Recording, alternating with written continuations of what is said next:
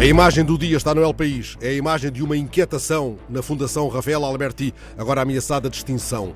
O jornal chama a atenção para um importante legado cultural em perigo e lembra que a venda de livros do grande poeta da geração de 27 está a atingir níveis de absoluta irrelevância.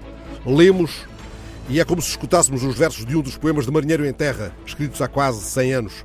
Se me morre a voz na terra, levai-a ao nível do mar e deixai-a ali na beira.